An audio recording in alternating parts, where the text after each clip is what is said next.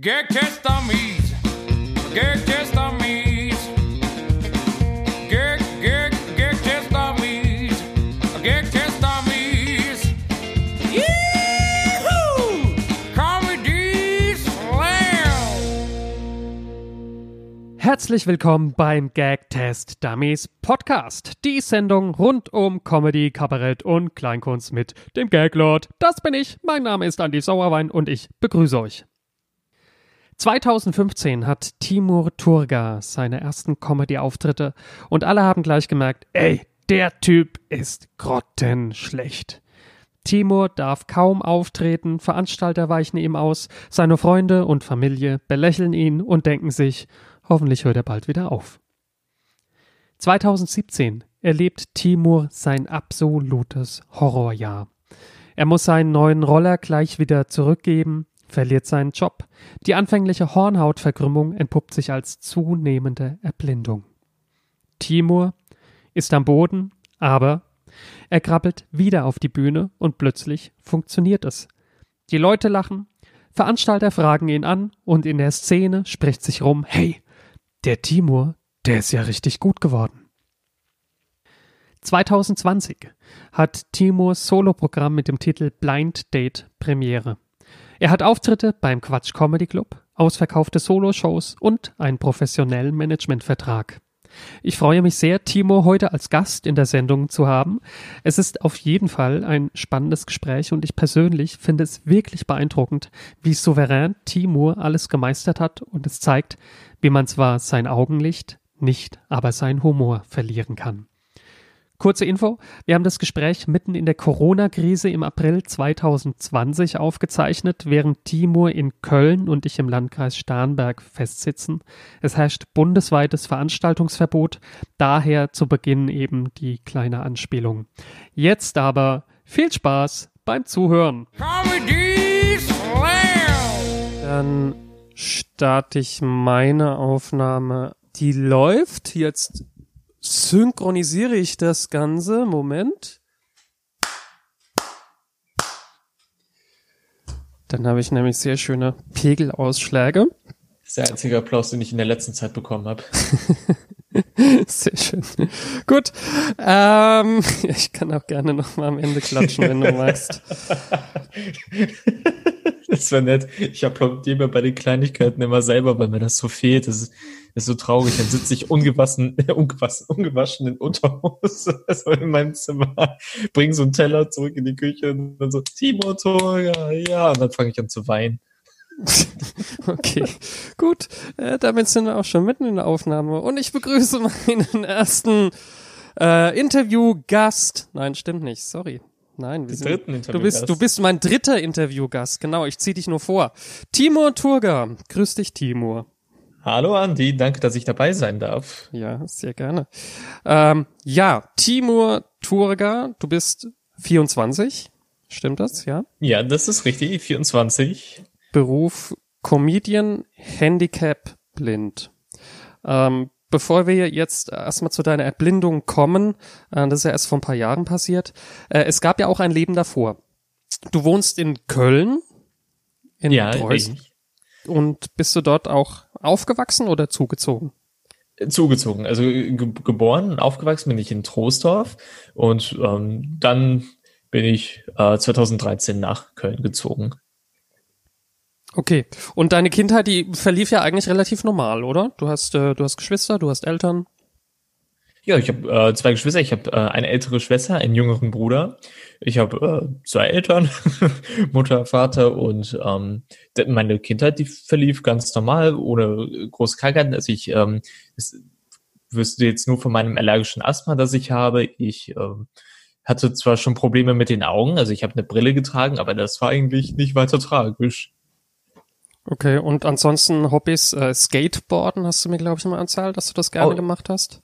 Inlineskaten wahnsinnig gern. Ich, ich, habe es geliebt. Ähm, das habe ich auch noch so lange wie möglich gemacht. Also ich konnte es auch wirklich gut. Ich war auch auf der Halfpipe. Ich ähm, bin aber überwiegend weite Strecken gefahren. Also ich hatte Weitstrecken-Inliner mit größeren Rädern und bin halt wirklich weite Strecken gefahren. Und das äh, fehlt mir heute auch wahnsinnig. das so richtig Halfpipe, das konnte ich gar nicht. Also ich bin sowieso Inline-Skaten, geht bei mir null, gar nicht. Ich bin da komplett, komplett die Niete. Äh, Schlittschuh laufen ähm, hat's mich immer nur auf den Arsch gehauen. Äh, Skateboarden konnte ich relativ gut. Das, ähm, das ging noch, kann ich heute auch noch. Aber Inliner, Respekt, ich habe keine Ahnung. Ähm, pff, da habe ich einfach kein Fable dafür.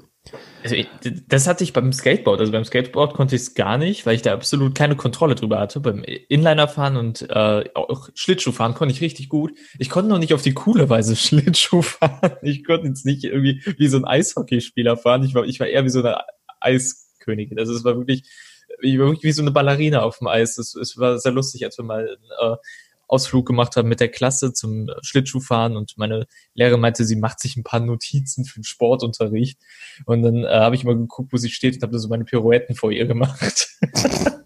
Okay. Das Tütü hätte ich mir sparen können, das war vielleicht ein bisschen übertrieben. okay.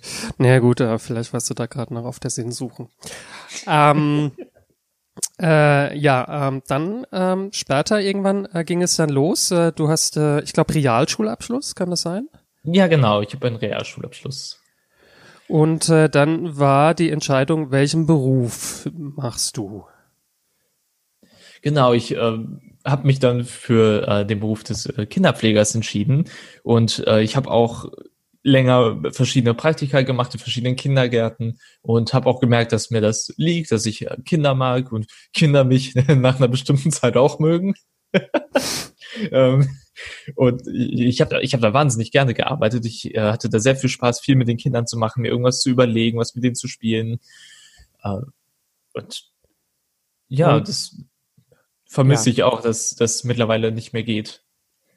Und ähm, genau, und in dieser Zeit äh, kam dann der Rollerführerschein auf dich zu, oder? Du wolltest den Rollerführerschein machen. Wie alt warst du da?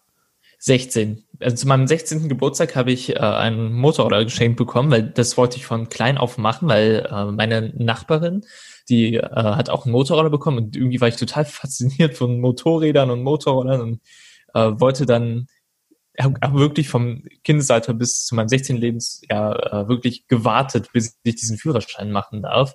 Und meine Eltern wussten das, weil ich auch oft davon geredet habe und äh, mir das immer vorgestellt habe, viel davon erzählt habe und dann äh, ja, habe ich dann mit 16 den Rollerführerschein bekommen, aber auch die Diagnose mit der Augenkrankheit. Genau, da warst du schon, ähm, da, da warst du schon im Beruf, oder? Da hast du schon die Ausbildung gemacht im, im ersten Jahr, im zweiten Jahr oder wie weit warst du da? Ähm, da habe ich die Ausbildung noch gar nicht angefangen, da hatte ich auch den Schulabschluss noch gar nicht.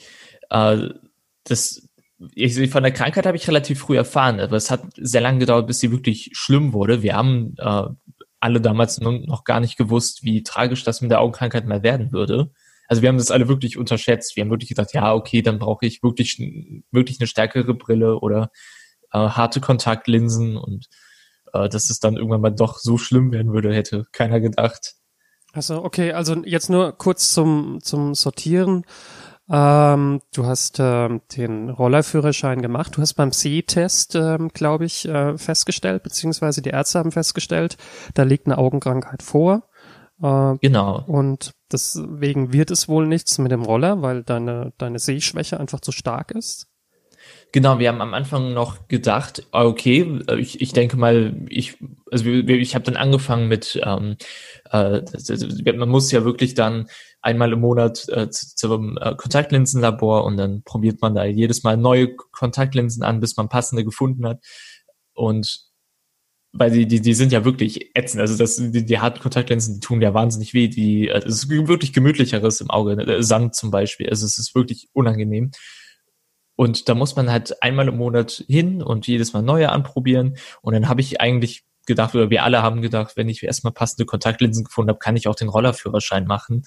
Und äh, das hat sich dann aber immer weiter gezogen, bis dann bei uns ein so die, die Hoffnung irgendwie so langsam gestorben ist. Und dann haben wir auch meinen Motorroller verkauft und ja, dann wurde daraus doch nichts mehr. Ich stelle mir das total schlimm vor, wenn du vor diesem Motorroller stehst. Also ich weiß, ich habe zum Beispiel mit 15 äh, hat mir mein Vater seine alte Vespa geschenkt. Ich dachte, äh, die kann ich mit 15 schon fahren. Dann äh, habe ich aber dummerweise festgestellt, nee, scheiße, ist ja eine 80er. Also damals gab es noch einen 80er Führerschein. Ich muss noch ein Jahr warten.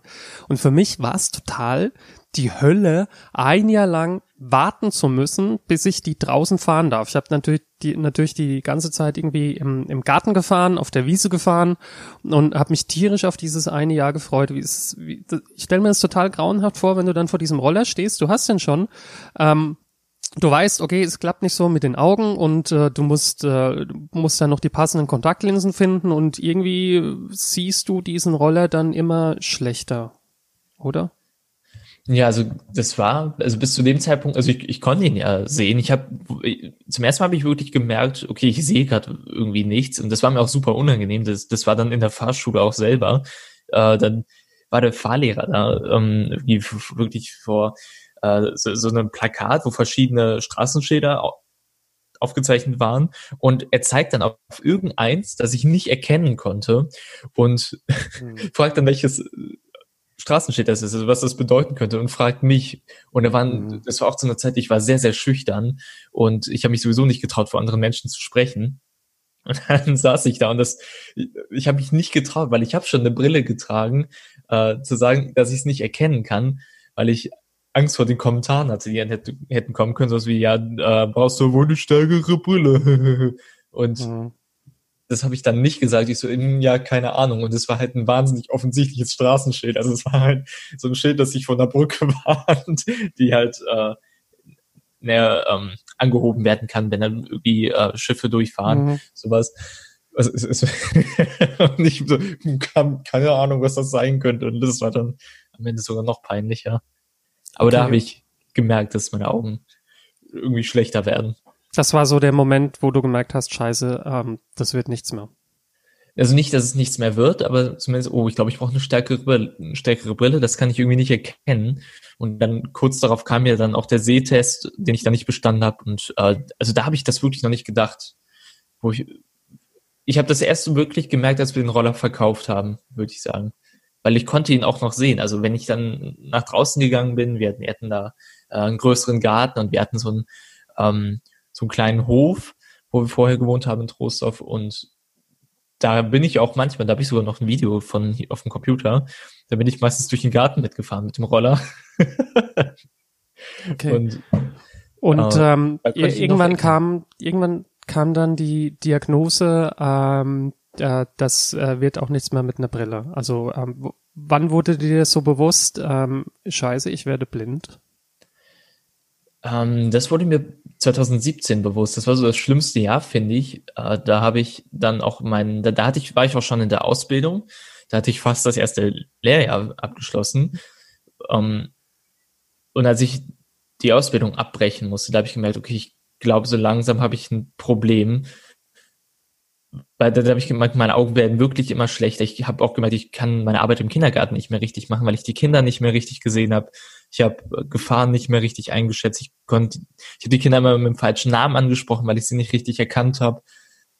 Also da habe ich gemerkt, okay, man, das mit den Augen wird irgendwie immer schlimmer und das fing auch an, mir Angst zu machen. Und auch wenn ich dann, ähm, da war ich eine ganze Zeit lang auch erstmal arbeitslos und bin dann zu verschiedenen Comedy-Shows gegangen und hatte zu dem Zeitpunkt noch kein Mobilitätstraining, ich hatte keinen Blindenstock. Und da habe ich auch gemerkt, boah, alles fällt mir mit der Zeit immer schwerer, Treppen runtergehen. Ich bin so oft irgendwo hängen geblieben, runtergefallen, weil ich irgendwas nicht richtig gesehen habe und äh, musste immer vorsichtiger werden. Da, also so 2017, das war so die Zeit, wo ich gemerkt habe, okay, langsam habe ich echt Probleme mit den Augen.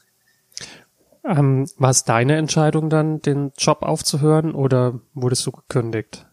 Es war, es war meine Entscheidung. Also es war aber auch eher so, dass man mir das empfohlen hat. Also ich hatte ein Gespräch mit äh, der Erzieherin aus meiner Gruppe, in der ich äh, ein Praktikum gemacht habe und halt meiner Lehrerin aus meiner Klasse, weil das ist ja eine schulische Ausbildung, die man macht. Und das war dann so ein gemeinsames Gespräch zu dritt und äh, da wurde mir das irgendwie so ans Herz gelegt, hm, denk doch mal darüber nach, ob das wirklich so viel Sinn macht. Aber ich glaube, eine große Wahl hätte ich gar nicht gehabt, weil ich habe gemerkt, es ist wirklich sehr, sehr schwer, diesen Job noch richtig zu machen. Und ich wüsste auch nicht, also ich müsste das ja jedes Mal ansprechen und sagen so, ja, ich bin fast blind und ich, ich, ich glaube, ich wäre den Leuten wirklich im Weg, weil man, man könnte mich auch gar nicht allein mit den Kindern lassen. Gut, in manchen Kindergärten darf man das auch nicht, weil ich ein Mann bin, aber Ja. Das heißt, ähm, okay, 2017, dein absolut beschissenstes Jahr, das du, das du jemals hattest. Alles bricht dir weg. Äh, du merkst, äh, das mit dem Roller, das ist passé.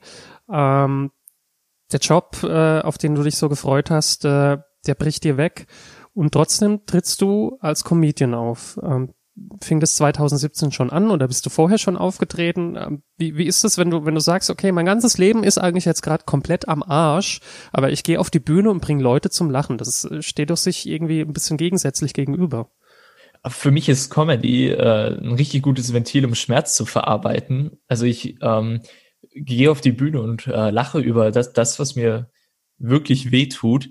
Und wenn die Leute dann mit mir lachen, kommt mir das alles gar nicht mehr so schlimm vor. Und das, also man bekommt so viel positive Energie zurück, die auf einen selbst eine sehr heilende Wirkung hat. Ich habe ja auch Comedy vorher schon gemacht, 2015, aber ich, äh, also meine ersten Auftritte waren ja auch wirklich furchtbar schlecht. Also das war wirklich grauenhaft. Und ähm, ich habe auch Comedy irgendwie nie so richtig verstanden. Gut, ich bin jetzt kein Comedy-Genie, das meine ich damit gar nicht, aber ich habe irgendwie keine Ahnung, was ich da vorher gemacht habe. Aber als ich dann äh, mein, meinen Job verloren habe, bin ich auf einmal mit einer ganz anderen Einstellung auf die Bühne gegangen. Ich durfte auch gar nicht überall auftreten. Also selbst bei offenen Bühnen und so war ich jetzt nicht unbedingt gern gesehen und äh, musste da schon kämpfen, dass ich da mal auftreten darf. Äh, Weil du nicht lustig warst. Shows. Weil ich einfach nicht lustig genug war. und dann habe ich meinen meinen Job verloren und ab da wurde ich irgendwie lustig. Ich weiß nicht, woran es lag, aber ich bin auf die Bühne gegangen, habe erzählt, wie ich meinen Job verloren habe und habe dann da Witze über meine Augen gemacht. Und das war eigentlich nur aus Wut heraus und weil ich dachte, jetzt, ich, ich verliere gerade alles. Jetzt ist mir das auch scheißegal, was da auf der Bühne passiert, weil ich darf sowieso nicht auftreten, wenn ich irgendwo auftreten möchte. Und dann habe ich da angefangen, Witze zu machen. Mir war alles total egal und die Leute lachen und ich habe gemerkt, oh, das ist irgendwie ein angenehmes Gefühl. Irgendwie hilft mir das gerade. Und dann habe ich damit immer weitergemacht und bin auch immer besser geworden. Das heißt, du hast eigentlich äh, das Publikum und die Comedy-Bühne ein bisschen als Therapie missbraucht für dich. Ja, sozusagen. Immer noch Das- so? Ja, definitiv. Also ich verarbeite immer noch, also es ist nicht immer so, dass ich direkt Probleme auf der Bühne anspreche, aber äh, die Bühne hat schon eine sehr heilende Wirkung auf mich. Und äh, das sind so die Momente, wo ich mich dann, gerade weil ich auch einen äh, sehr selbstzerstörerischen Kopf habe, der äh, viel gegen mich arbeitet. Und es ist, es fühlt sich manchmal so an, als hätte ich so eine zweite Stimme im Kopf, die versucht, mich fertig zu machen und alles Mögliche gegen mich zu verwenden. Da ist auch so eine Augenkrankheit, ein gefundenes Fressen. Aber die, diese Momente, wenn ich dann auf der Bühne bin, und dann meine Witze mache und äh, Spaß habe mit den Leuten, dann das sind so die Momente, wo ich mich wirklich normal fühle und äh, wirklich äh, lebendig fühle, wirklich glücklich fühle. Und äh, deswegen, das ist etwas, das, das, das könnte ich gar nicht aufgeben. Aber es ist ja auch oft so, ähm, wenn du jetzt auf die Bühne gehst, ähm, egal wer du bist, du gehst auf die Bühne und sagst, hey, mein Leben ist total geil, äh, ich bin total erfolgreich, mein Beruf ist super, familiär klappt alles toll, dann sitzt das Publikum doch immer da und denkt sich, jo, schön. Und sondern ähm, die Leute, die wollen ja eigentlich irgendwie die die tragische Person auf der Bühne sehen, oder? Also wenn du auf die Bühne gehst und sagst, mir ist was total Beschissenes passiert, äh, das und das Missgeschick und so, da freuen sich doch die Leute eher drüber. Ja, definitiv. Also das ist auch nicht so, dass ich äh, auf die Bühne gehe und dann sage, hey, mein Leben ist total geil, sondern das ist eher so, dass ich auf die Bühne gehe und sage, es ist so dämlich, aber das ist verdammt witzig. Und dann lache ich drüber. Also es ist, das ist so eher meine Einstellung, wenn ich auf die Bühne gehe. dass Ich sage, es ist was richtig Blödes passiert, aber wenn wir da jetzt zusammen drüber lachen, ist das gar nicht mehr so schlimm. Es ist, es ist Okay. eine blöde Situation, aber wir, wir können da was Gutes draus machen. Es hilft einem auch einfach selbst dann eben, weil man dann in dem Moment selbst drüber lachen kann, ne? Genau. Es ist, als wäre man mit dem Problem einfach nicht mehr alleine, weil man, man vertraut es den anderen Menschen an, man macht da einen Witz drüber und die, diese positive Energie, die man dann zurückbekommt, in Form von dem Lachen, von Applaus und ja, das ist äh, sehr, sehr heilend. Ja, cool. Ähm, jetzt gehen wir mal zurück. 2017, total beschissenes Jahr. Ähm, äh, dein Job bricht dir weg, du bist arbeitslos. Ähm, du merkst vielleicht, okay, auf der Bühne, jetzt passiert da gerade ein bisschen was, aber es ist ja trotzdem ein langer Weg, um davon überhaupt leben zu können. Ähm, was hast denn du dann da gemacht? Also stell mir das so vor, du, du sitzt zu Hause auf der Couch und denkst dir, okay, ähm, wie, wie geht's denn jetzt weiter? Hast du da schon irgendwie einen Plan gehabt oder äh, gab es schon andere berufliche Optionen, wo du sagst, okay, da gibt's vielleicht irgendwie noch einen anderen Job, den ich machen kann? Was ist denn dann passiert? Also es fing an, dass ich ähm, sowieso, weil wir alle irgendwie nicht so richtig verstanden haben, auch meine Familie zu dem Zeitpunkt noch nicht, ähm, wie das mit meinen Augen ist und wie ich eigentlich sehe. Da, da, da meine Eltern mir auch mal verschiedene Vorschläge gemacht, was ich denn machen könnte. Und dann habe ich gesagt, nein, ich kann das nicht, weil ich das nicht richtig sehe und musste das auch immer erklären. Dann fing es erstmal an, dass ich zum Arbeitsamt musste und äh, dann muss ich da ähm, auch so Tests machen, also auch mit Fühlen, also wo ich wirklich einfach da sitze mit geschlossenen Augen. Ich bekomme ähm, so Styropor-Dinge, die, die, die muss ich dann irgendwie, äh, das, das waren so Vergleiche, also dass man äh, so einen Gegenstand in die Hand bekommt, man fühlt erst auf der linken Seite und dann auf der rechten Seite und muss dann nur durchs Fühlen den Unterschied erkennen. Also solche Tests musste ich machen und äh, dann wurde mir gesagt, dass ich halt entweder die Wahl hätte, als Sehbehinderter im Callcenter zu arbeiten oder als Physiotherapeut. Und dann habe ich mich für das Callcenter entschieden. Und dann sollte ich ins Berufsförderungswerk Düren. Da gibt es dann äh, die Möglichkeit, dass ich die Blindenschrift lerne und ich werde dann äh, vorbereitet auf einen Job im Callcenter, also im Büro am Computer. Und da würde ich das dann lernen. Es ist dann wie eine kurze Ausbildung für einen Sehbehinderten, dass er halt etwas machen kann. Also das, das lernt man dann in, in einem Berufsförderungswerk. Okay. Und ähm, das da, darf ich kurz einhaken, weil ähm, du redest jetzt immer von der Augenkrankheit. Ähm, ist vielleicht ganz interessant. Kannst du noch mal kurz umreißen, was für eine Augenkrankheit genau das ist und warum sich das irgendwie so ein bisschen hinausgezögert hat, bis man gemerkt hat, okay, scheiße, es, es wird einfach schlimmer. Ja, das ist sogar echt witzig, weil eigentlich nur wenige Menschen so große Probleme mit dieser Augenkrankheit haben. Die ist eigentlich gar nicht so selten. Also die nennt sich Keratokonus und das ist eigentlich nur eine Hornhautverkrümmung. Und die viele, ja, das ist total lustig. Also die ähm, meisten können da wirklich harte Kontaktlinsen tragen und haben dann keine Probleme damit oder die äh, verkrümmt sich gar nicht erst so schlimm, dass man eben auf so starke Sehhilfen zurückgreifen muss. Aber bei mir wurde es halt immer schlimmer. Ich vertrage auch harte Kontaktlinsen nicht. Ich habe das ja wirklich lange versucht. Also wir versuchen, ich versuche es immer noch jetzt seit 2012. Ich wurde auf beiden Augen operiert und es hat bisher alles nichts genützt. Also ja, auch bei den harten Kontaktlinsen, das Fremdkörpergefühl, es geht nicht weg und ich krieg die Augen dann nicht auf und ach, nee, es ist ätzend. Wie viel siehst du denn jetzt im Moment? Es gibt ja, blind heißt ja nicht gleich äh, blind und alles ist dunkel und alles ist schwarz. Wie muss man sich das dann vorstellen, wenn du jetzt so durch die Welt läufst? Also ich sehe auf beiden Augen noch fünf Prozent und es ist total schwierig zu erklären, wie ich sehe. Ich äh, muss ja immer an die Bilder denken, die die Kinder mir im Kindergarten gemalt haben, weil man erkennt da keine Details, sondern es besteht halt alles aus Farben. Aber dann malen die ein, ein Bild von einem Strand und dann sieht man halt, da ist gelb und da ist blau. Und dann weiß man, okay, das Gelbe ist der Sand, das Blaue ist das Wasser, ungefähr so. Also man sieht, ich, ich sehe halt nur die Farben, ich sehe die Lichter und kann erahnen durch das, was ich vorher gesehen habe, was, was sein könnte. Aber so wirklich Details und Formen und so sehe ich nicht. Also nur so Umrisse, äh, Farben, Lichter. Und wenn jemand vor mir steht, dann sehe ich auch nur so, so einen Farbklecks, der sich bewegt und den gucke ich dann an, wenn ich äh, mit der Person spreche. Okay, also du, aber ähm, also viele sind ja immer überrascht, auch äh, als wir uns jetzt schon ähm, begegnet sind. Du schaust einen ja direkt an.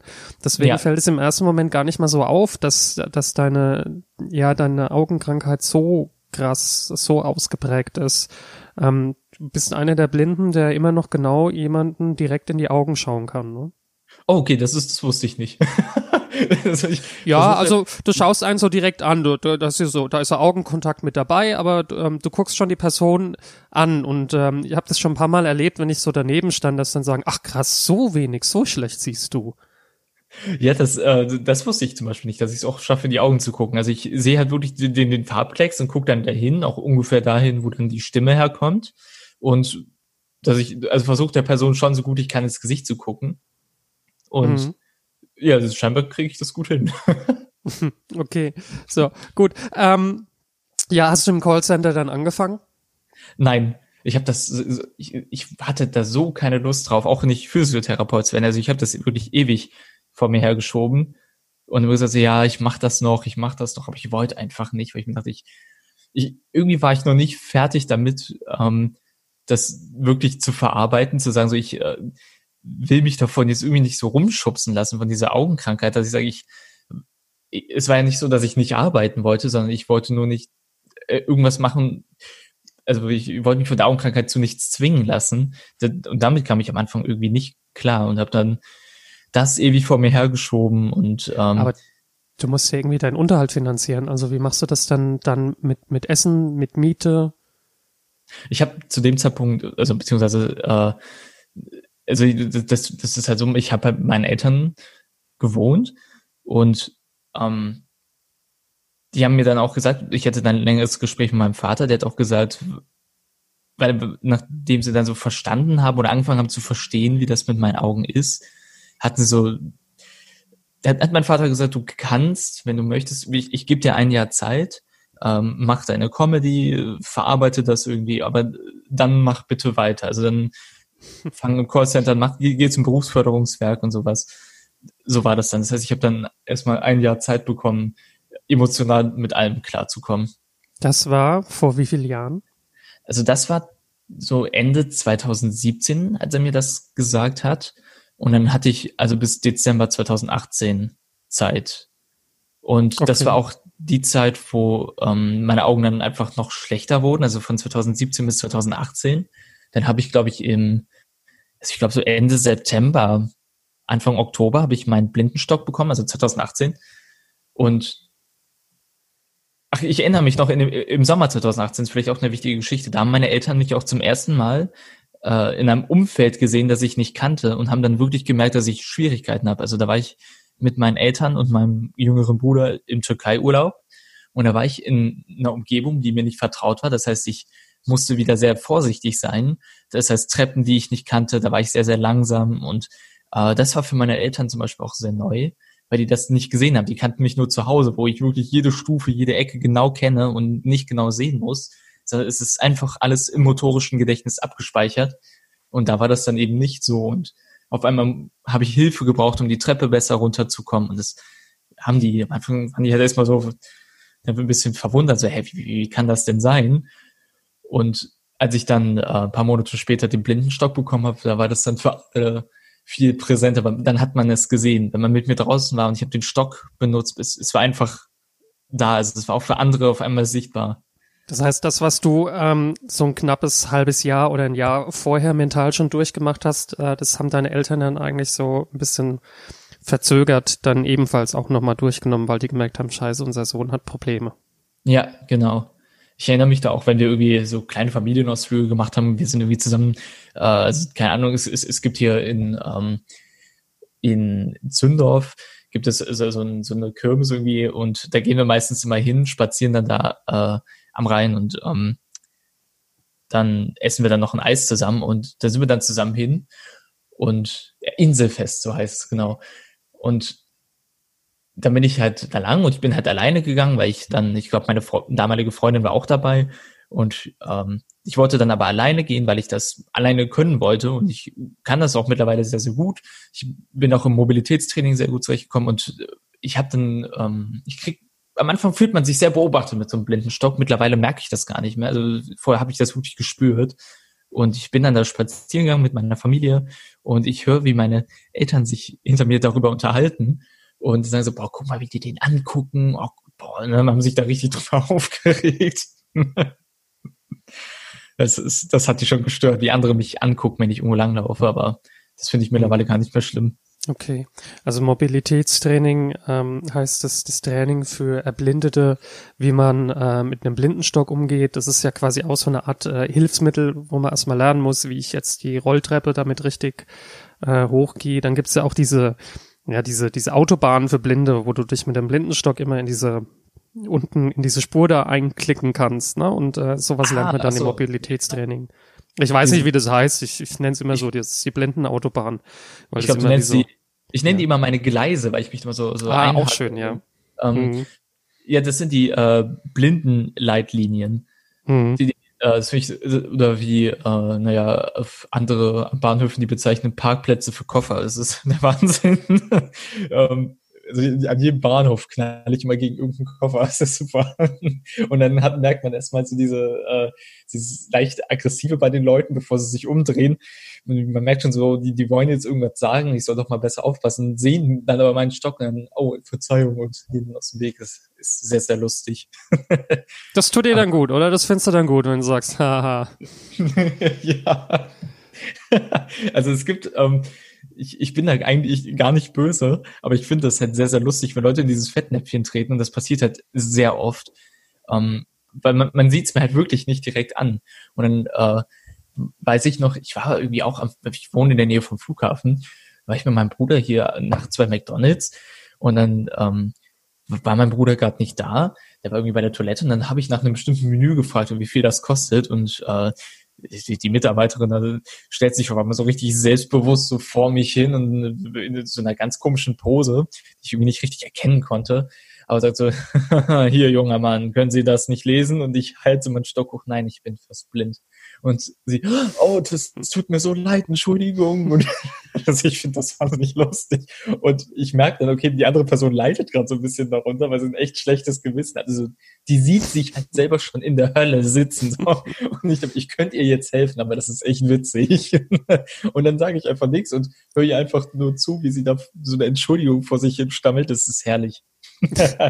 Okay, das sind dann auch die Sachen, die du auf der Bühne erzählst. Ne, was dir so im Alltag begegnet, äh, wie Leute auf dich reagieren, ähm, das ist das, was du, was du auf der Bühne dann eben auch äh, mit dem Publikum verarbeitest. Ja, genau. Und äh, es ist genau deswegen rege ich mich auch gar nicht drüber auf, weil ich finde es eigentlich eher lustig. Was mich äh, eher aufregt, sind dann äh, Leute, die irgendwie so spontan so einen Sehtest mit mir machen. Also das sind aber überwiegend Kinder, aber es sind auch manchmal Erwachsene dabei. Also okay. ich hatte das schon, wenn ich irgendwie im Bus sitze, dann äh, am Anfang, je nachdem, wie das Kind das fragt, waren schon echt freche Kinder dabei, wo ich gesagt habe, boah, tut mir leid, aber solche Spielchen spiele ich jetzt nicht mit dir. Aber das, da war noch war ein Kind, setzt sich neben mich und fragte ganz freundlich, Entschuldigung, sind Sie blind? Und ich so, ja, fast. Und dann können Sie äh, sehen, wie viele Finger ich hochhalte. das, das, das, äh, sag ich dann so, nein, das kann ich nicht sehen. Okay. Aber äh, weil ich bin eigentlich nur böse, wenn man auf so wirklich so eine bösartige Weise so, so einen Sehtest mit mir macht oder irgendwie, ja, mich irgendwie so testen will, dann, dann werde ich irgendwie, das macht mich sauer oder traurig, aber ähm, eigentlich so, so, sowas wie jetzt in dem Fall beim McDonalds, das finde ich eher lustig und dann lache ich auch gerne drüber und erzähle das auch gerne auf der Bühne, weil es wirklich lustig ist. Hm. Du hast mir mal erzählt, äh, es kam eine nach dem Auftritt äh, zu dir hin und hat gesagt, du bist ja gar nicht richtig blind. Oh ja, es war ein bisschen anders. Ähm, das war so, aber die, die, die fanden wir auch alle seltsam an dem Abend. Da war ich mit äh, Tobi Kepp, einem äh, hörgeschädigten Comedian. Wir haben äh, ein gemeinsames Programm, das nennt sich Ungesehen und Unerhört. Äh, und Schöner wir Titel auch. Ich, ich, ich liebe ihn, es war Tobis Idee. und ähm, wir hatten dann die Pause und es ist halt so, dass jeder in beiden Hälften auftritt. Also nicht so der eine kriegt die erste Hälfte, der andere die zweite, sondern wir kommen gemeinsam auf die Bühne, dann macht der eine was, dann wieder der andere. Und dann kam da äh, jemand zu mir und sie sagte, äh, hat mich gefragt, wie viel ich denn sehe. dann habe ich ihr von den fünf Prozent erklärt und sie fing an, ja, warum läufst du da mit einem blinden Stock rum? Und ich so, ja, weil ich mich nicht verletzen will. Also ich bin nicht mehr suizidgefährdet, alles gut. Ähm, und dann sagt sie, also ich habe ein Prozent und ich laufe ja auch nicht mit einem Blindenstock rum. Ich so, ja, und wie bewegen sie sich denn hier fort? Und äh, sie sagt, ja, ich taste mit den Füßen. Da habe ich gesagt, ja, aber so viel Zeit habe ich gar nicht. Ich komme nicht aus Mannheim. Ich kenne mich hier nicht aus. Wie soll ich das machen? und äh, ja, dann standen wir da auch in der größeren Runde und haben uns generell über Behinderungen unterhalten. Und man hat ihr wirklich angemerkt, so sie, sie wollte so eine richtige Show abziehen und hat dann auch gesagt, ja, ich finde ja von allen Behinderungen ist Blindsein am schlimmsten. Und ich, so, alle waren, jeder, man hat mir, jeder hat sich so seinen Teil gedacht außer mir, ich, ich habe direkt was gesagt. Ich habe gesagt, ja, also ich finde, Stephen Hawking hat es auch nicht gerade leicht. Also, dass man da jetzt so einen Wettbewerb draus machen muss, das ist irgendwie sinnlos. Ist es für dich die schlimmste Behinderung, die Nein. du dir vorstellen kannst? Nee. Ich stell's mir schlimm vor. Du, du hast vorher gesehen, du, du, ähm, also ich glaube, wenn du jetzt, ähm, es soll jetzt nicht zynisch sein, ich glaube, wenn du blind auf die Welt kommst, ähm, kommt man damit vielleicht besser klar, als wenn man im, im Laufe seiner Jahre plötzlich merkt, okay, ich habe Blinde und ähm, alles, was ich vorher gesehen habe, was ich schön fand, ver verschwindet auf einmal. Also, oder gibt es in deinem Kopf irgendwas, was, was dann so Ersatz herstellt, wo du sagst, nee, ich habe das noch im Kopf oder wie, wie, wie muss ich mir das vorstellen genau, wenn du plötzlich einfach nichts mehr siehst? Auch zu der Frage mit dem, äh, also, ob das für mich die schlimmste Behinderung ist, also definitiv nicht, weil ich ähm, mag es nicht, wenn man diesen Wettbewerb macht und äh, irgendwie sagt, was ist jetzt schlimmer, welche Behinderung ist schlimmer, weil man anderen damit ja auch so den Schmerz abspricht, also das Recht, mhm. sich traurig zu fühlen. Und das finde ich richtig schlimm, weil man, man kann anderen und sollte anderen Gefühle nicht verbieten. Also hm. dieser Wettbewerb, der nützt einem nichts. Irgendwie jeder Mensch hat so sein Päckchen zu tragen und es, es, es kommt dir nicht darauf an, wessen Päckchen schwerer ist, sondern wie gut kommt eine Person damit klar, das eigene zu tragen. Und das finde ich schlimm, wenn man sowas macht. Und das hat sie in dem Moment gemacht. Und das hat, da war ich wirklich sehr, sehr sauer, weil ich mir dachte, du hast kein Recht, anderen jetzt zu sagen, wer sich traurig fühlen darf und wer nicht. So ja. jeder verarbeitet seinen Schmerz auf seine Weise. Ja. Du hast ja an, ja, du hast ja einen ähm, ganz guten Weg damit gefunden. Du hast quasi dein Päckchen getragen, hast es auf der Bühne verarbeitet. Dein Vater hat gesagt, du hast ein Jahr Zeit, ähm, hast bei deinen Eltern gelebt und äh, beziehungsweise du lebst da äh, meines Wissens immer noch. Ähm, mhm. Wie, dann ist das Jahr vorbei gewesen und ähm, ja, die Auftritte wurden besser. Wie, wie ging es dann weiter? Also die Frist war abgelaufen ich, das war wirklich, das, ich, das kam irgendwie aus dem Nichts. Ich erinnere mich noch, dass ich äh, dann so die ersten Auftritte mit Blindenstock hatte und mich so richtig unwohl gefühlt habe, weil ich echt, ich kam mir vor wie einer der Comedians, die sich so eine Rolle irgendwie ausdenken und damit auf die Bühne kommen, aber ich habe den Stock ja wirklich gebraucht, um auf die Bühne zu kommen und wieder runterzukommen. Also die ersten Auftritte waren noch richtig ungewohnt. Und ich habe auch vorher immer ganz anders angefangen, wenn ich auf die Bühne gegangen bin. Ich habe nie direkt über meine Augenkrankheit gesprochen, aber diesmal war das so präsent, dass ich direkt damit angefangen habe und direkt das Offensichtliche angesprochen habe. Und ähm, habe dann auch einen richtig schönen Start gefunden für mich auf der Bühne. Und manchmal hat sich auch ganz viel spontan ergeben. Also ich erinnere mich, wie, wie da noch ein Moderator erzählt hat, er hat jetzt äh, Penistag. Das bedeutet, ich habe so weit abgenommen, dass ich beim nach unten gucken wieder meinen Penis sehen kann. Ah, das ist so ein alter Gag, ey. Naja, aber den habe ich, ja. das habe ich dann halt genutzt, um sowas zu sagen wie, ja, ich äh, bin Timur, ich äh, warte immer noch auf meinen Penistag. Okay, okay, das ist dann äh, schon wieder, ist dann schon wieder ein bisschen witziger. ja, und so, sowas hat sich dann auch immer wieder ergeben und dann äh, war das wirklich cool. Aber Ende 2018 hatte ich dann äh, mehrere Auftritte. Ich hatte einige Wettbewerbe, wo ich, die ich dann gewonnen habe. Das habe ich dann, also ich habe auch in der Zwischenzeit Wettbewerb gewonnen. Den ersten unter anderem 2017, einen sehr, sehr wütenden Auftritt, weil mhm. ich dann wirklich gerade erst meinen Job verloren habe. Ich meinen ersten Wettbewerb gewonnen. Was für ich, Wettbewerbe? Magst du einfach kurz sagen, welche Wettbewerbe? Sind die Comedy Slams oder äh, richtige Comedy-Wettbewerbe oder welche? Ja, so ganz kleine Wettbewerbe. Also ja. sowas wie Kunst gegen Bares, wo wirklich mhm. äh, jede Kunstform auftreten darf. Dann ja. äh, habe ich den ersten 2017 gewonnen und dann 2018 auch immer mehr. Und dann äh, hatte ich auch mehrere Auftritte, ähm, bei denen ich dann auch bezahlt wurde und bin dann. Vorher hast du alles umsonst gemacht. Nicht alles, aber für wenig Geld. Also so, dass mhm. ich eigentlich entweder doch mit Minus rauskam, aber nicht mit so viel Minus. Aber, oder, oder halt mit null, aber ich, selten habe ich Gewinn gemacht. Das kam dann wirklich so ab Mitte 2018 bis zum Ende hin immer mehr. Und dann erinnere ich mich noch, war ich bei Florian Simbeck bei der Comedy Lounge dabei. Und ähm, meine Eltern, vor allem mein Vater, der, der, der kannte und liebte Erkan und Stefan. Und äh, Florian Simbeck ist ja der, der Stefan. Ist der Stefan, Erkan. ne? Ja. Ja, genau.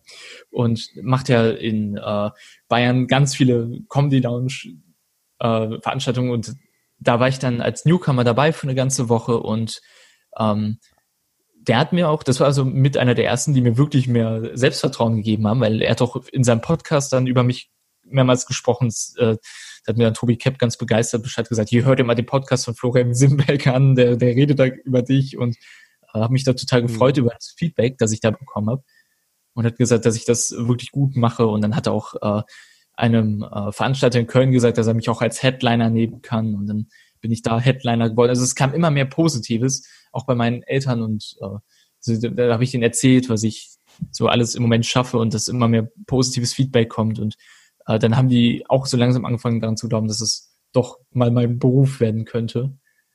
Haben und, die dann auch einen Auftritt von dir gesehen? Ja, also die haben mich ähm, eine Zeit lang gar nicht gesehen. Also von, also die haben mich, also meine Mutter hat vorher nur einen Auftritt gesehen, der war Anfang 2016. Und danach hat sie mich, glaube ich, erst wieder gesehen, 2017 nochmal. Da war dann eine kleine Veränderung. Aber ich, die haben mich dann nochmal im März 2019 gesehen. Also da ist dann wirklich sehr viel Zeit vergangen nochmal. Da haben mich, äh, da haben mich auch meine Schwester nochmal gesehen. Also wirklich ein Großteil meiner Familie hat mich nochmal auftreten sehen. Da ist so viel Zeit vergangen. Und da habe ich nochmal einen riesen Sprung gemacht. Ich war dann sehr viel selbstbewusst auch auf der Bühne. Das war dann auch nach der Comedy Lounge bei Florian. Und äh, das war dann auch bei einem Wettbewerb wieder bei Kunst gegen Bares. Und den habe ich dann gewonnen. Und äh, das, obwohl die Konkurrenz in dem Abend auch echt stark war. Und da haben meine Eltern dann auch gemerkt, so, oh, okay, der, der kann das mittlerweile. Und das, das war irgendwie schön, das zu merken, dass sie, äh, also die, die haben es nicht direkt gesagt, aber die, ja, die haben es sich schon anmerken lassen. Das heißt, sie sind dann so ein bisschen verhalten und haben gesagt, ja, das äh, läuft ja schon ganz gut bei dir, Sohn. Oder wie? Also meine Mutter auf jeden Fall. Mein Vater, der hatte doch Momente, wo er das dann sagen kann, so, boah, du hast dich ja richtig gemacht, ja, richtig gut. Mhm. Aber meine Mutter ist eher so die, äh, sehr subtiler, so, hm, ja, ja, ist doch ganz gut, ja, läuft doch. Mhm, man merkt, okay. man merkt, es läuft mehr so in, bei ihr, ist das die Freude darüber. Es kommt äh, nur schwer nach außen. Gut, also mittlerweile, ähm, du hattest vorher immer nur Kurzauftritte. Ähm, so, jetzt sind wir gerade im äh, April 2020, also heute ist genauer gesagt der 29. April 2020. Ähm, Anfang des Monats hätte eigentlich ja deine Premiere in Köln stattfinden sollen, dein erstes Soloprogramm mit dem Titel Blind Date. Ja, ähm, genau. Es war meines Wissens auch eigentlich ganz gut verkauft. Äh, ja, aufgrund der Corona-Krise verzögert sich das jetzt ja alles ein bisschen. Ähm, aber es läuft schon ähm, deutlich äh, besser, ne? Also die Gagen, mittlerweile ist es immerhin mal dreistellig bei dir. Ähm, da hat sich ja. jetzt im, im letzten halben Jahr, dreiviertel Jahr doch einiges getan bei dir. Definitiv. Also ich, äh, ich hatte selten so das, was ich jetzt bis jetzt verdient habe mit Comedy in diesem Jahr, das ist äh, wirklich viel und ich konnte wirklich sehr gut davon leben. Und wäre das so weiter gewesen, also ich, äh, ich war wirklich unabhängig, weil ich wirklich genug verdient habe. Und das, das war ein schönes Gefühl, dass ich nur durch meine Kunst genug verdienen konnte. Ja gut, durch die Corona-Krise ist es jetzt natürlich wieder anders. Jetzt, äh, ich, ich hatte einen kurzen Höhenflug und dann äh, kam eine Apokalypse. Das ist unglaublich. Bei jedem. Deswegen machen wir ja den Podcast, weil wir einfach nichts zu tun haben. Ne? ja, außer schlafen und essen. Das ist, ja. Da kommt auch meine eigentliche Superkraft wieder zum Vorschein. Ich nehme nicht zu. Ich, ich sitze nur hier und esse. Es ist, also mein Körper hat das noch nicht registriert. Das ist unglaublich. er denkt, ich bin immer noch auf Tour. Ja, aber genau, ich hätte eigentlich meine äh, Solo-Premiere gehabt und das ist sehr, sehr schade. Ich hatte ja die Vorpremiere in München und die war wirklich der Hammer. Ich, ich bin ja auch so ein kleiner Pessimist mhm. und ähm, ich bin dann im Schlachthof aufgetreten in München und sollte eigentlich mhm. in den kleinen Saal und äh, dann kam ich da an und ähm, war dann da mit dem Techniker in dem kleinen Saal und er hat mir dann gesagt, so, ja, hier ist dein Backstage-Bereich. Und ich dachte mir erst so, Moment mal, ich trete hier auf und mein Backstage-Bereich ist im selben Raum, in dem sich das Publikum auffällt, das ist aber seltsam. dann sagt er, ja, dann komm mal mit zur Bühne. Und er geht wieder in den anderen Raum. Und ich sage, hä, wo, wo will der hin?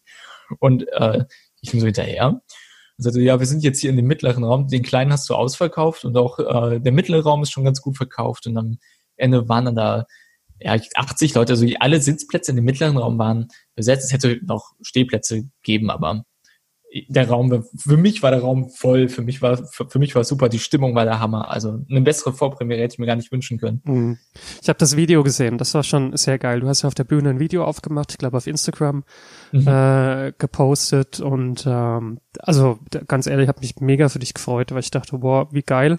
Der hat sein Soloprogramm durch, durchgezogen, macht jetzt abschließend noch ein Programm. Das Publikum hat dich geliebt, die waren voll bei dir. Ja, das ähm, war super. Ja, und ich denke auch, also wenn sich die Premiere, die verschiebt sich ja nur. Irgendwann ist der ganze Corona-Scheiß ja rum und ähm, ich glaube, da werden wir auf jeden Fall noch ähm, etliches mehr von dir hören. Ähm, wir sind schon relativ weit in der Zeit fortgeschritten. Also ich hatte mir so vorgenommen 30 bis 40 Minuten. Jetzt haben wir schon knapp 43 Minuten. Ähm, ich hätte trotzdem noch äh, ein paar kleine Fragen, wo wir noch gar nicht dazu gekommen sind. Ähm, du ja, du, du bist jetzt auf Tour die ganze Zeit, ne, wie du sagst. Du, du bist Ja. immer wieder äh, unterwegs. Ähm, mit dem Mobilitätstraining orientierst du dich, äh, da weißt du mit dem Blindenstock umzugehen. Aber kannst du noch mal kurz umreißen, wie- wie sieht so einfach mal kurz erklärt so ein Alltag bei dir aus, äh, wenn du jetzt äh, in den Zug steigst oder äh, in ein Auto steigst ähm, und zu deinem Auftritt fährst? Jetzt, wenn man das erstmal so hört mit dem Auto, ist das Ja, ja. so lustig. Kleiner Gag. Das ist, oh, ist ja der Hammer. Oder der Film ist so eine lustige Mit dem Rollerführerschein hat's nicht geklappt, aber Auto fahr ich. Also ich kann ja nicht zur Seite kippen, alles gut. Das ist äh, super. Da erinnere ich mich noch an äh, eine Blablacar-Fahrt. Da war, da war jemand, oh, der hat sich da aufgeregt. Ähm, der, hat mir irgendwie erzählt, ist ja auch äh, ein, Türke, ich bin ja Halbtürke und äh, da hat er sich irgendwie direkt so versucht, mit mir irgendwie zu verbrüdern und äh, so gegen die Deutschen und meinte so, oh Timur, weißt du eigentlich, wie blöd die Deutschen dich angucken, wenn du als Ausländer ein tolles Auto fährst? Und ich so, nee, weiß ich nicht. so unsensibles Arschloch. Also Okay. mich, mich würden die doof angucken, wenn ich ein Auto fahre, okay? Mich würden die doof angucken. Mhm. nee, aber das ist halt, also ich fahre halt ähm, sehr viel Blablacar. Weil Blablacar ist erstens äh, super günstig, also günstiger kommt man eigentlich nirgendwo hin. Also es ist, man bezahlt irgendwie für von Köln nach Berlin 20 Euro und dann äh, fährt man damit meistens, also selten ist das Auto leer, man fährt immer mit äh, drei, vier Leuten insgesamt und dann äh, kann man sich da immer super unterhalten. Es sind immer nette Leute dabei und da können auch Freundschaften entstehen. Also ich Ja. habe vor allem man, man äh, fährt mit manchen Leuten auch öfter, das ist wirklich super. Also ich hatte schon so lustige Fahrten und da entstehen manchmal so lustige Geschichten bei. Mhm. Also Blablacar kann ich eigentlich echt nur empfehlen. Aber so sieht das ja, halt aus. super. Ich stehe halt früh auf. Ich ähm, meistens ist es dann so, ich ähm, stehe zwar früh auf, aber nicht so früh, dass ich Zeit habe zum Frühstück. Das heißt, ich fahre sehr hungrig los, hole mir dann am Bahnhof was zu essen und noch was zu trinken für die Fahrt. Dann äh, steige ich ins Auto. Ich erinnere mich noch, am Anfang habe ich immer viel äh, mit den Leuten hin und her geschrieben und gesagt, so, ja, ich bin fast blind, könnt ihr mir helfen, falls ich das Auto nicht finde. Mittlerweile schreibe ich das gar nicht mehr. Ich, ich gehe einfach hin und äh, warte, was passiert und es funktioniert. Also die hauen dich einfach ab. Und ähm, erinnere ich mich noch, da war ich in ähm, Wiesbaden, dann stand ich auch da am Bahnhof, mitten in der Nacht musste ich zurückfahren und ähm, dann hat mich äh, der Fahrer angerufen, oh, ich glaube, ich kann dich sehen. Und dann winke ich so mit dem Stock, ist es der, der mit dem Stock winkt? Und dann sagt er so, ja, kannst du mich auch winken sehen? Ich so, nein, das ist ein Blindenstock. Und er so, ah, Okay. Also sehr viel Blablacar äh, fährst du, du kommst zu den Bühnen und es gibt auch so eine Art Navigationsgerät für Blinde auf dem Handy, oder? Ach so, nein, ich benutze einfach äh, das normale Navigationsgerät. Das Ach ist so. halt nur auf Fußgänger eingestellt. Ähm, wenn ich mein Handy ganz nah vor meinem Gesicht halte, also es ist halt, äh, ich, ich drück's mir schon buchstäblich so ins Gehirn. Ähm, okay, nicht buchstäblich, aber also ich drück's mir halt wirklich schon sehr, sehr weit ins Gesicht, dann kann ich ungefähr erkennen, was ich machen muss. Also welche Richtung ich gehen muss. Also ich verlaufe mich auch am Anfang oft, aber wenn ich dann so ein paar Fehler gemacht habe und dann wieder in die andere Richtung laufe, dann bin ich meistens auf Kurs und dann weiß ich, was ich tun muss. Dann muss ich dem Handy auch nur noch zuhören und äh, wenn mein Handy dann sagt, äh, jetzt links abbiegen, weiß ich, okay, jetzt links abbiegen bedeutet, äh, lauf noch zehn Meter und bieg dann links ab. Und also man entwickelt dann so ein Gefühl dafür. Okay. Ähm, ja, ich habe nur noch zwei Fragen. Ähm, eine Frage, ähm, gibt es sowas wie einen Behindertenbonus? Inwiefern Behindertenbonus? Also hast du das Gefühl manchmal, ähm, du hast einen Behindertenbonus? Äh, Also jetzt in Bezug auf die Auftritte oder bei, bei anderen? Alles, äh, ja, Auftritte, ähm, alles so insgesamt, wo du merkst, ah, okay, ähm, da, da habe ich vielleicht jetzt einen Vorteil. Äh, Ist zugegebenermaßen ein bisschen polemisch, einfach mal so in den Raum geworfen.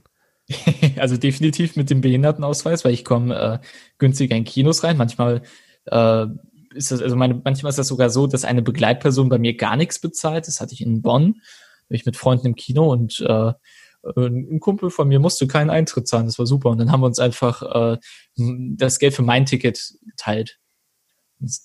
Sowas zum Beispiel, Ja. äh, das finde ich ganz nett. Das sind so Kleinigkeiten, die über die freut man sich dann doch, weil ich gehe auch immer noch sehr gerne ins Kino. Ähm, auf der Bühne merke ich das schon, dass man manchmal so einen Behindertenbonus hat, manchmal aber auch genau das Gegenteil. Manchmal hat man dann noch Leute da sitzen, die sich denken, ja, ich finde ihn jetzt nicht extra witzig, äh, nur weil der behindert ist, das gibt's auch. Aber es gibt Mhm. halt auch eben sehr oft Leute, die einem die falschen Komplimente machen. Oder was heißt die falschen? Also das ist zwar nett gemeint, aber ich bin halt auch auf der Bühne, weil ich witzig sein möchte. Und dann kommen die Leute und sagen, sie sind so tapfer. Und ich so, das ist schön. Ah, au, na, das ist so ein vergiftetes Kompliment, nenne ich das immer. Also, war ja ganz nett. Also ich finde das so mutig, was sie machen. Das, das ist Mhm. schön, aber ich, äh, es soll vor allem lustig sein, was ich mache. Hm. Also ich denke, vielleicht so im ersten Moment, wenn du auf die Bühne gehst, ist es einfach mal was anderes, wo die Leute sagen, ach krass, das ist doch mal nicht so Mann-Frau-Gags. Ähm, insofern ist es vielleicht dann schon so die ersten Sekunden im Bonus, aber auf Dauer muss ich dann eben dann doch die Qualität durchsetzen. Ne? Ja, genau. Ja, das, äh, ja, da, da, da diskutiere ich auch mit meiner Freundin öfter drüber. Die, die kann ja mit Stand-up-Comedy gar nichts anfangen. Das finde ich super angenehm. Weil ich- weil das, Endlich äh, geht's mal nicht nur um den Job. Ja, das ist super. Ich kann mich halt auch über andere Comedians auskotzen und sie hat keine Ahnung, wovon ich rede. Ich, ich liebe es. und Mhm. ähm, weil sie kennt halt nur so Comedians, ich, will jetzt keinen Namen nennen, aber halt wirklich größere Comedians, die sie halt wirklich nicht lustig findet oder Ja, sag ruhig Äh, den Namen, ist doch egal. wie bitte?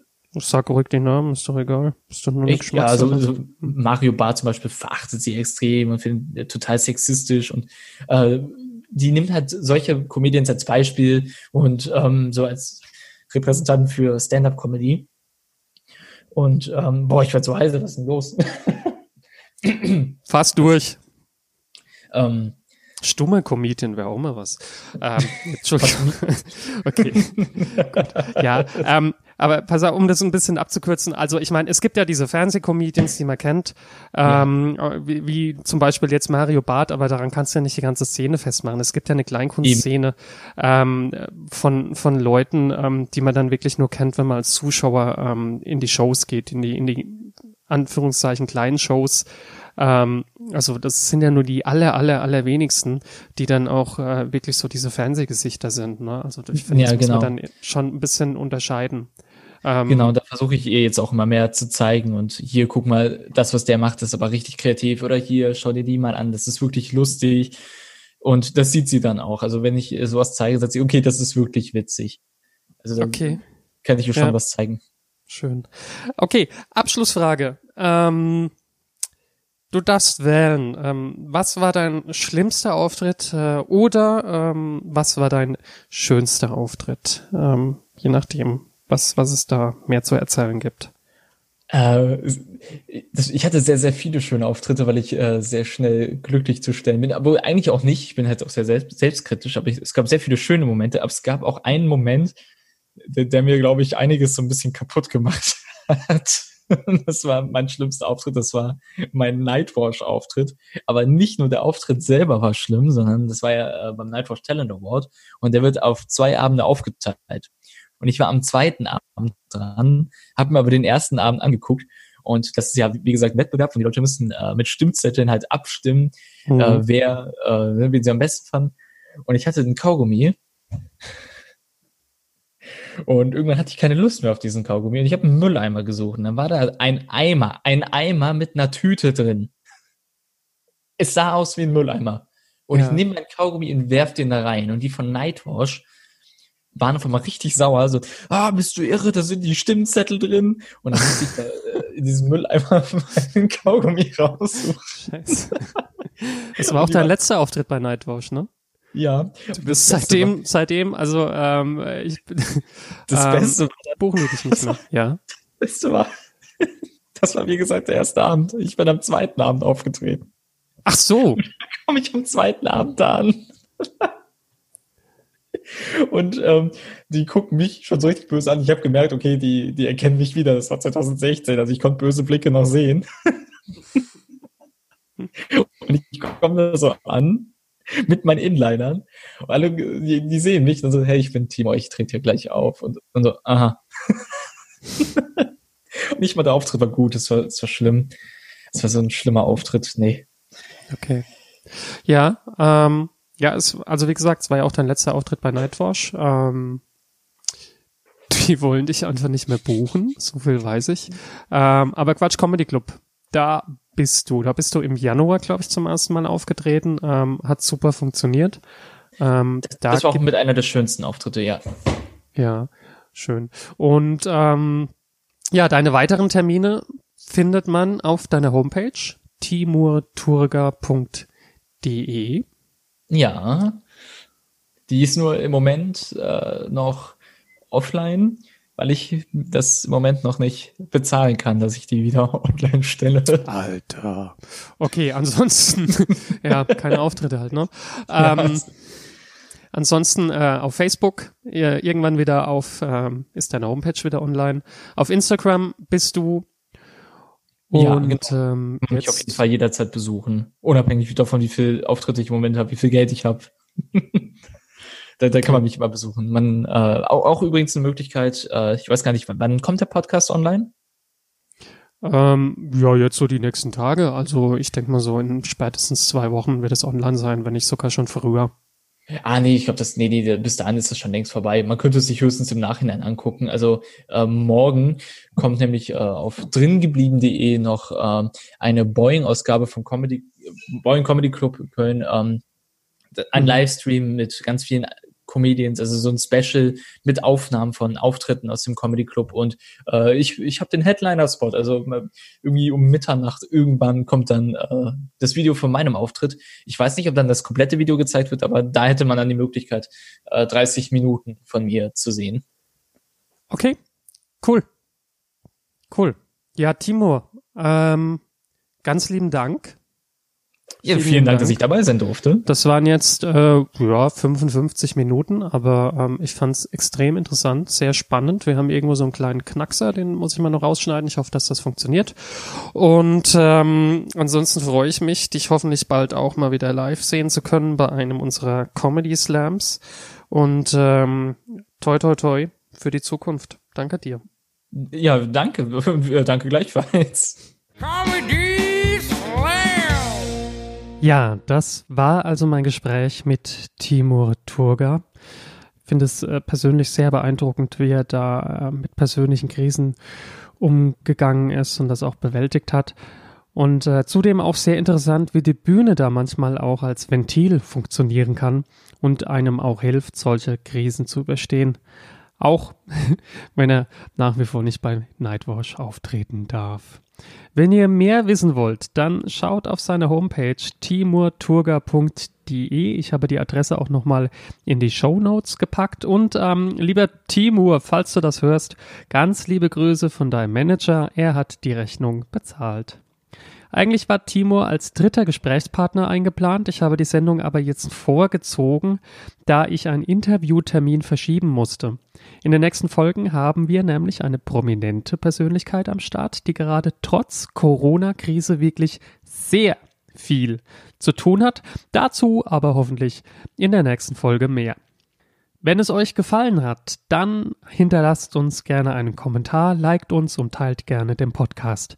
Das Ganze ist ja Neuland für uns und von eurer Rückmeldung ist auch abhängig, ob und wie lange wir das fortführen. Erstmal ganz lieben Dank fürs Zuhören. Bis zum nächsten Mal. Euer Gaglord. Comedy Slam. Cactus dummies. say.